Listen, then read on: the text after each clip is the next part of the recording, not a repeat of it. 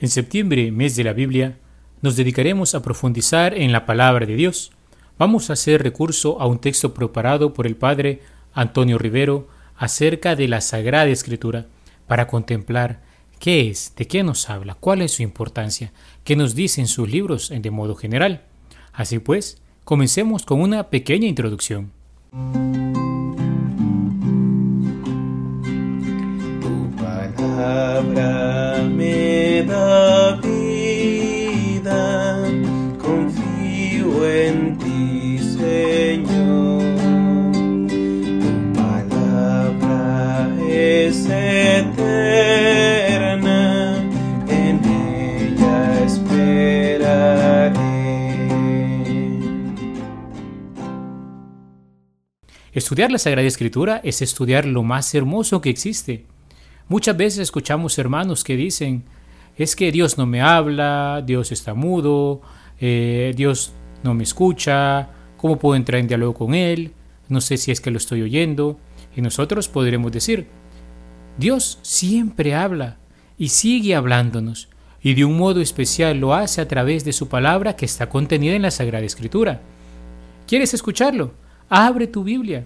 Ahí está todo lo que tú tienes que hacer para llegar al cielo. Ahí está el camino a la verdadera felicidad por el cual Dios nos conduce hasta Él. Ahí está ese mensaje de buena nueva por el cual Dios quiere salir a tu encuentro, salir a mi encuentro, salir al encuentro en nuestra comunidad y transformarnos ¿eh? desde lo profundo del corazón. La Sagrada Escritura no es una letra muerta o muda ni pasada de moda. Ella nos interpela, nos anima, en ocasiones nos denuncia, otras nos enseña, a quien medita la Sagrada Escritura, de alguna manera le pasa lo que a los discípulos de Maús. Su corazón arde porque escuchaban a Jesús que les explicaba el camino de la vida. Abrir la Biblia es un comprometerse con Dios que nos habla. Y ese, queridos hermanos, la palabra del Señor implica una respuesta. No podemos acercarnos a ella como para satisfacer meras curiosidades, sino vamos con la humildad de la fe, como una criatura ante su Creador, o más bien como un hijo que se dispone a escuchar a su Padre que le habla. Nosotros también podríamos hacer nuestras, ¿no? Aquellas expresiones como la que decía Samuel, habla Señor que tu siervo escucha. La Biblia es un libro no solo para estudiar, sino para meditar, para vivir y transmitir, si queremos verlo de alguna manera. En ella realmente realizamos lo que el estudio pretende. ¿Qué es lo que pretende todo estudio? Conocer la verdad. ¿Y quién nos ha dicho que es la verdad? El mismo Jesús. Por eso, ¿no? Podemos decir, bienaventurados los que oyen la palabra de Dios y la practican. Así pues, al comentar, estudiar, profundizar en la Biblia, vamos aprendiendo muchas cosas nuevas. Podemos ver acerca de sus autores, o conocimientos históricos, formas literarias en que fue escrita la Biblia, sus mensajes, entre otras cosas. Pero solo seremos felices si además de leer y de entender la palabra de Dios, la llevamos a la vida en actitudes y comportamientos concretos, si dejamos que ella nos transforme.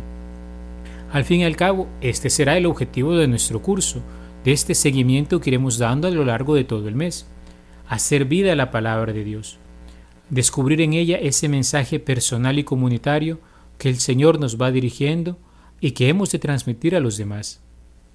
Qué hermoso, queridos hermanos, reconocer que Dios ha hablado a la humanidad, al hombre, a cada hombre. Pero el Señor para esto se escogió un pueblo, aquel antiguo Israel, y en él estábamos representados todos los pueblos. ¿Por qué se habrá escogido este pueblo? La respuesta, solo Dios la sabe. Pero en este pueblo habría de fundar un nuevo pueblo que acogería a todas las naciones, su iglesia santa, abierto a todas las fronteras de raza, lengua y color. En la Biblia Dios habla a todos y cada uno sin excepción. Solo pide que nosotros tengamos un oído abierto y un corazón dócil para poner en práctica su palabra. Pues comencemos por una primera pregunta. ¿Qué significa la palabra Biblia? Biblia es una palabra griega que quiere decir libros. Proviene de una ciudad llamada Biblios, donde se fabricaba el papiro para hacer los libros.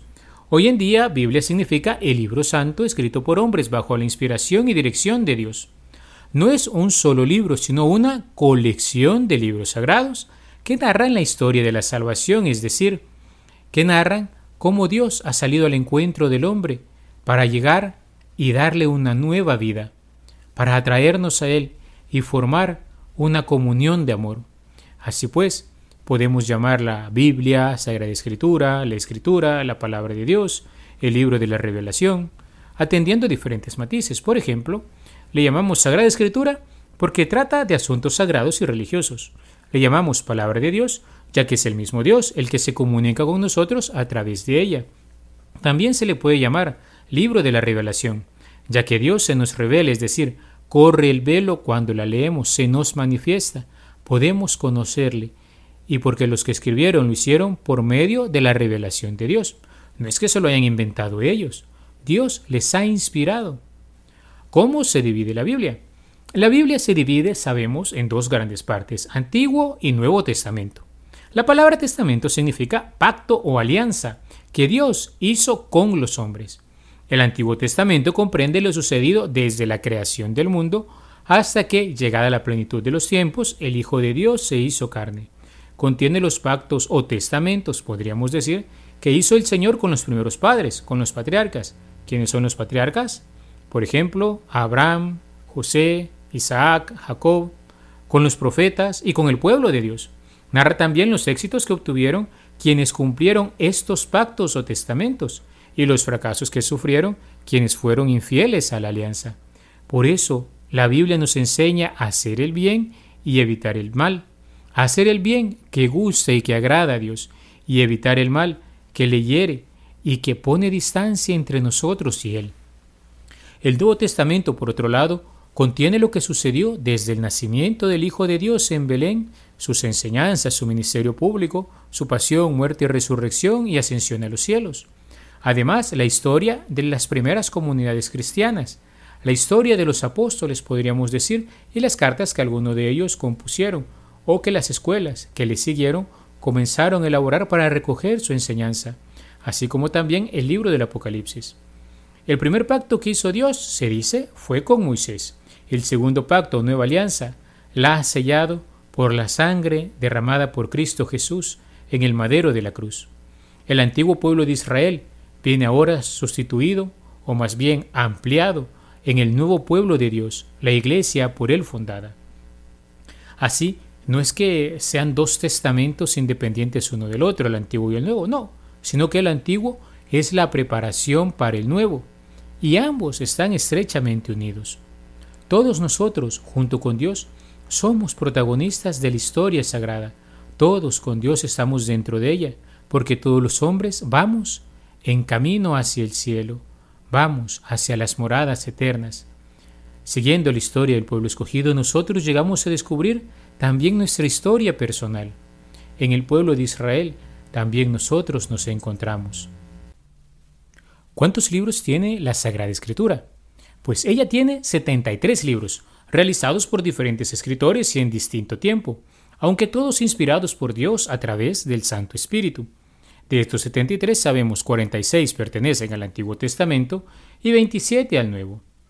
A grosso modo podríamos decir, el Génesis nos habla de la creación del mundo y del hombre, el pecado y las consecuencias del pecado, y el pacto que Dios hace con los hombres a través de los patriarcas para hacerlos salir de esa situación el Éxodo que nos habla de la esclavitud de los israelitas en Egipto y la liberación del pueblo escogido por manos del Señor a través de Moisés, su enviado.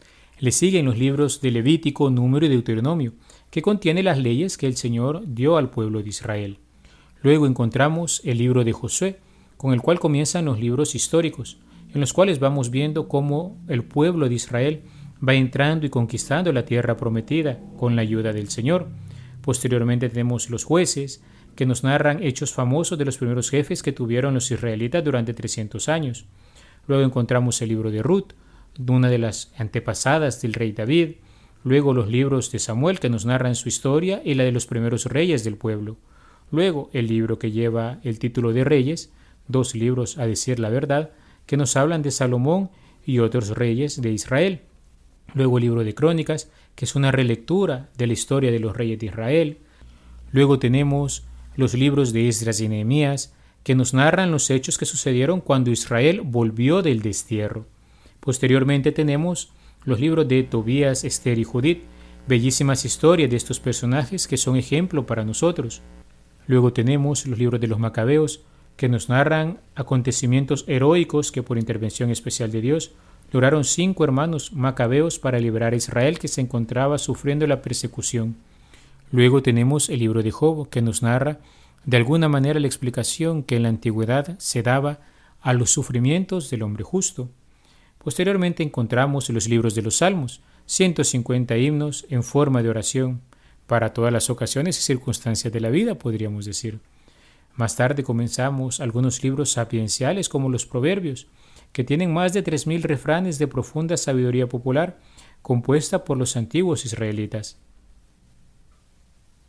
Posteriormente nos encontramos con Eclesiastés o Coelet, tres libros que muchos antiguos atribuyeron a Salomón, donde se encuentran grandes verdades eternas. O también el libro del eclesiástico Sirácidas, más de mil consejos prácticos para poder vivir con alegría.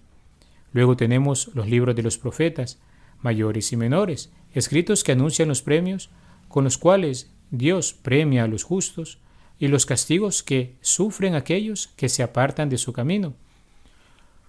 Luego, en el Nuevo Testamento comenzamos con los santos evangelios que nos narran la vida, las enseñanzas y el misterio pascual de nuestro Señor Jesucristo.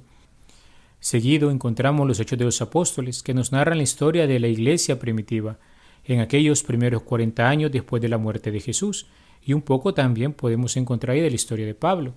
Luego encontramos las cartas de este apóstol, un gran teólogo y grandes enseñanzas que nos da acerca de la vida cristiana y de teología. Luego la carta de Santiago, las cartas de San Pedro y la carta de Judas, también las cartas de Juan y el libro del Apocalipsis. Podríamos nosotros preguntarnos, ¿qué condiciones deberíamos vivir para poder meditar con éxito la Sagrada Escritura. Primero siempre recordar, hacer oración antes de entrar en este proceso de iluminación a través de la palabra, para poder acoger con docilidad su mensaje. Luego, hacer una lectura pausada, con humildad, no andar buscando ciencia profana, sino aquel mensaje espiritual contenido en ellas para la salvación nuestra. No dejar de pasar el día sin leer al menos una página de la Sagrada Escritura. Buscar algunos comentarios, como no, pero siempre referirnos a ella. Así pues, podemos concluir, a la Escritura hemos de acercarnos con fe, para creer en Dios y a Dios que nos habla a través de la Escritura. Tenemos que estar abiertos a la esperanza, sí, esa esperanza que se enciende en nuestro corazón al escuchar las bondades y las maravillas que Dios obra por su pueblo y así, con fe y esperanza, también que nuestra caridad se avive, se encienda, que nuestro amor realmente crezca en el Señor y para mayor gloria del Señor.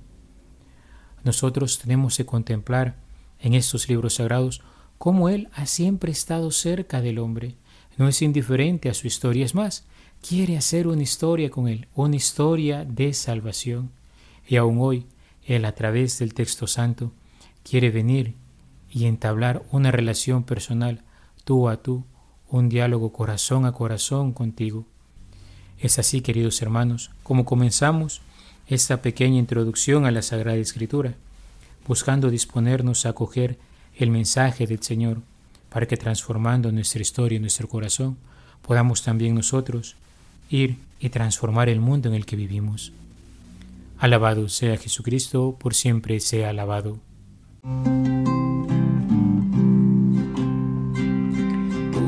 palabra me da